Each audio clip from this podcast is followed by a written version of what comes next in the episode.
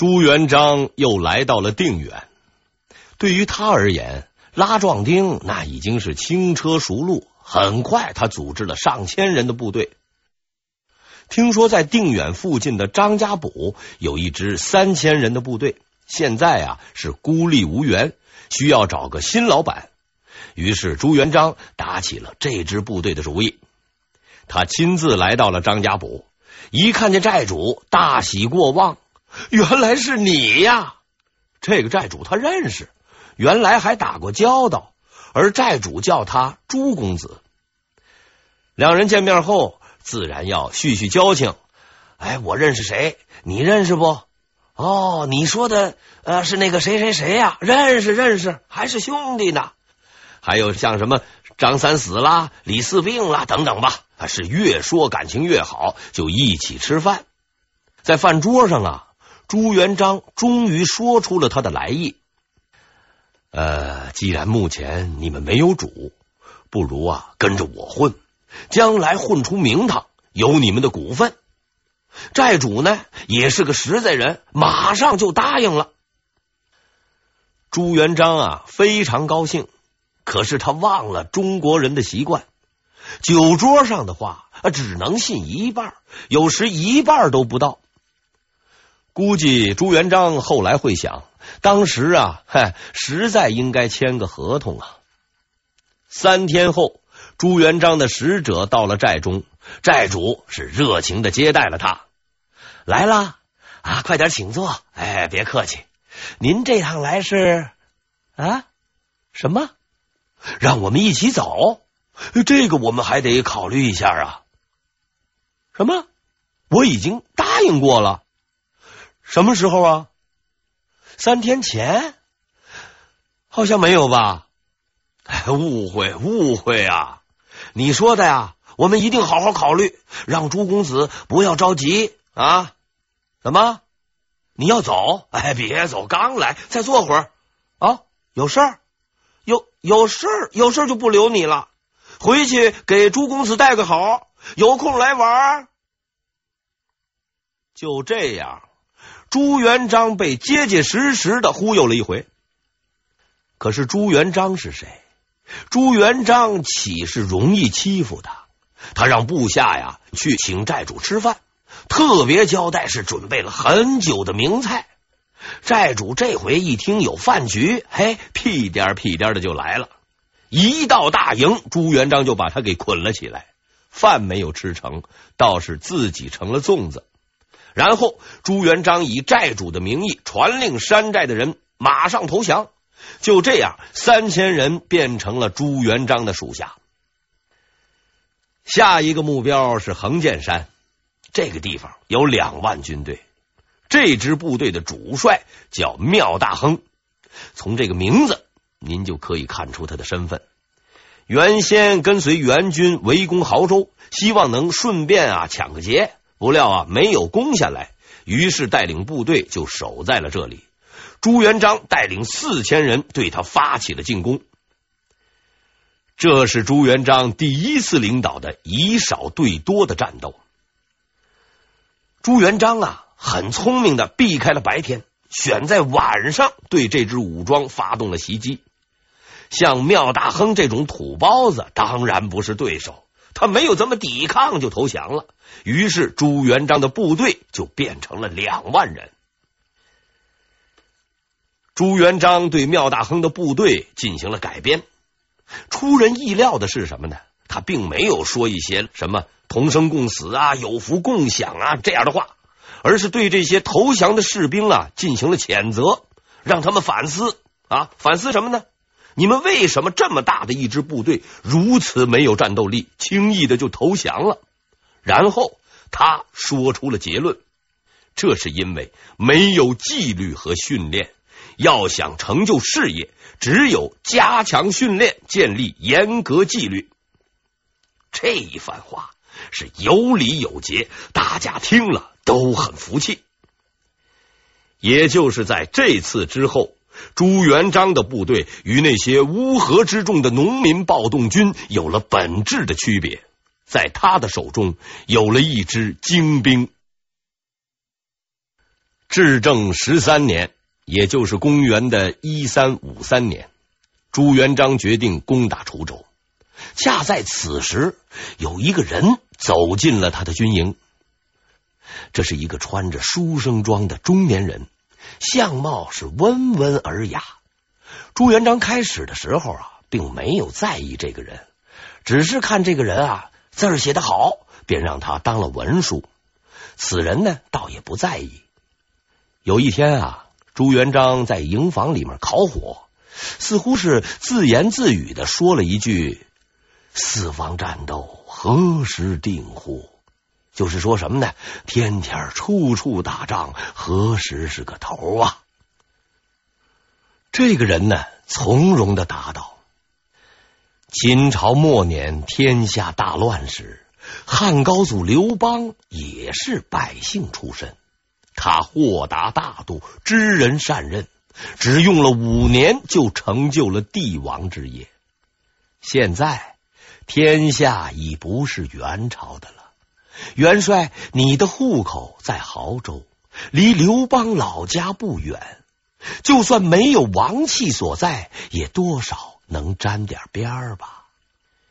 只要元帅能向刘邦学习，按照他的路子去做。天下就一定是你的。朱元璋诧异的看着眼前的这个读书人，是的，这正是自己的方向。刘邦做得到的，我为什么做不到？他赶忙正了正衣襟，向眼前的这个人抱拳行礼。这个人。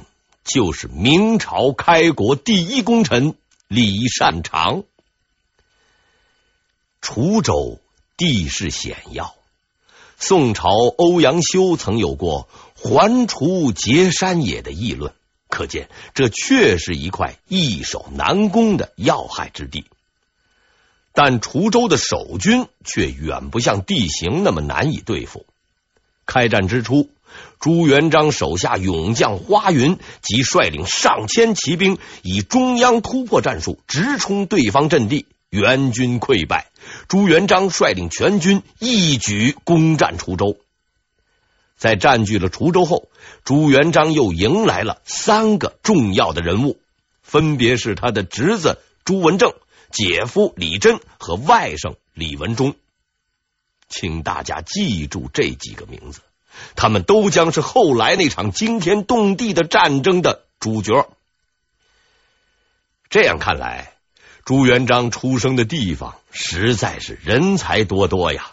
他招纳的谋士和将领，无论和哪个时代的人才相比，都不逊色。唉，何安徽之多才耶？安徽人太有才了，不服不行啊！此时的朱元璋手下是兵精将广，谋士如云，并占据了滁州这个进可攻、退可守的险要之地。他的眼界已经不再是小小的亳州，也不是滁州，而是整个天下。这一年，他二十六岁。朱元璋的顺利似乎并不能给他的岳父带来什么好运。在亳州城里，郭子兴此时正被整得够呛，用今天的话说呀，就是挨批斗。每次开会总是四个批一个。孙德雅几次都想下手，想想朱元璋就在不远的地方，实在不好善后，于是啊，他就把郭子兴挤出了亳州城。让他下了岗，自谋出路。此时的郭子兴才明白了人生的艰难，他没有其他选择，只能去投靠他的女婿朱元璋。但想想自己以前那样对他，他还能善待自己吗？到了滁州，他的顾虑全打消了。朱元璋不但不念旧恶，而且还把统帅的位置让给了他。更让人吃惊的是，朱元璋做出了一个谁也想不到的决定。什么决定呢？他决定啊，把自己属下三万精兵的指挥权让给郭子兴。统帅的位置让出去也就罢了，毕竟是个虚的。但兵权也交出去，哎，就让人吃惊了。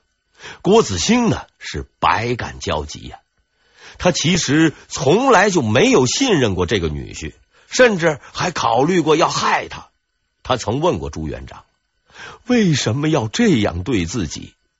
朱元璋诚恳地说：“如果没有您，就没有我的今天。我不能忘记您的恩德呀。”郭子兴终于明白自己错了，朱元璋是对的。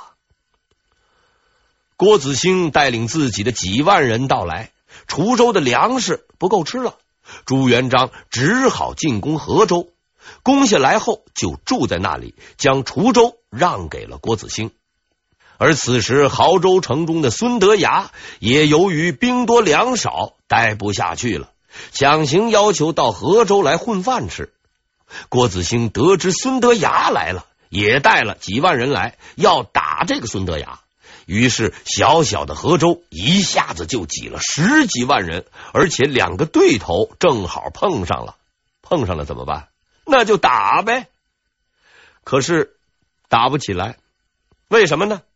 因为人太多了。河州只是一个小县城，一下子来了十几万人，城里城外那是水泄不通啊！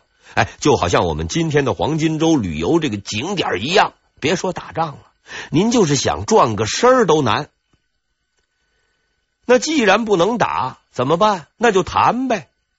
看来孙德崖呀，还是讲道理的。他说呀，自己毕竟是外来的，还是自己走吧。朱元璋当即为他去送行。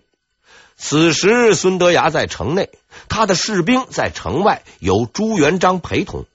但谁也没有想到，郭子兴见城内的孙德崖身边没有什么士兵，就命令手下将孙德崖哎给抓起来了。这样可就害苦了在城外的朱元璋了。孙德崖的士兵听说主帅被抓，就认定是朱元璋指使的，一时间那场面呢是极其紧张。朱元璋一看这势头不妙，拨马就往回走，士兵们还早就有准备啊，铁索往朱元璋的头上一套，嘿，你给我下来吧，您呢？孙德崖的士兵就抓住了朱元璋。郭子兴呢，正在一边喝酒一边欣赏着孙德崖的狼狈相。突然，消息传来，说朱元璋被抓住了。他一下给懵了，于是他只好决定放人。可是谁先放人呢？这又成了问题了。就在这个时候，徐达站了出来了。他愿意用自己去换朱元璋，朱元璋回去后再放孙德崖，孙德崖回去后再放徐达。哎，这简直成了绕口令了，麻烦呐！啊，总算吧，解决了这个问题。可是郭子兴见临到手的敌人给跑了，一时就咽不下这口气，得了心病。哎，过了一个月，居然给死掉了。可见心胸不宽广的人，实在不能够做大事啊。郭子兴死了，这对朱元璋来说并不是个坏消息。他仁至义尽，现在终于可以放开手干了。真正的事业在等待着他。河州城太小了，朱元璋迫切的感受到了这一点。在这个小县城，不可能有大的发展。他的眼睛转向了吉庆，吉庆是哪儿？也就是现在的南京。这个迷信呢，是封建时代人们的通病。要想占有天下啊，必须要占据王气之地。南京就是这么一个地方。紫金山纵横南北，恰似巨龙潜伏；而石头山则临江矗立，如虎盘踞。这就是南京龙盘虎踞的来历。皇帝和我们一样。买房子前，那都是要看看风水的。南京背山面水，实在是风水好的爆棚。在明朝之前，已经有六朝定都于此。到了元朝，这个地方叫吉庆路，不但地势险要，而且还很富有呢。最重要的是，这里有运河之力。在那个从北京走到南京要几个月的年代，水路实在是太重要了。朱元璋手下的大将冯国胜，也就是冯胜，非常有远见。他向朱元璋建议啊，应立即渡过长江，占领吉庆。这个建议深深打动了朱元璋，他下定了决心占领吉庆。占领吉庆，可是船呢？朱元璋的这班人马不是骑兵就是步兵，唯独少了水军。他正在急得不行的时候，一个人给他解决了问题的办法。此人名叫于通海，史书上说他是水军头目。其实啊，这个人就是沿江打劫的海盗。经常干的呢，就是类似《水浒传》上啊，道德将心，且问你要吃板刀面还是吃馄饨的那路勾当。但是到朱元璋那里，他就是个重要的人物，杀点人，抢点钱没关系，有用就行。于是他召集了上千条战船，先攻采石，再破太平，终于来到了最后的目的地吉庆城下。这所谓的上千条战船啊，其实只是些小渔船。朱元璋的这一重大军事缺陷，也成为制约他后来军事作战方法的主要因素。吉庆就在眼前了。此时，朱元璋是义军的左副都元帅，而郭天旭是都元帅，郭子兴的七弟张天佑是右副都元帅。这个职位是刘福通封的，朱元璋的地位最低，但是显而易见，军队的实际统帅是朱元璋。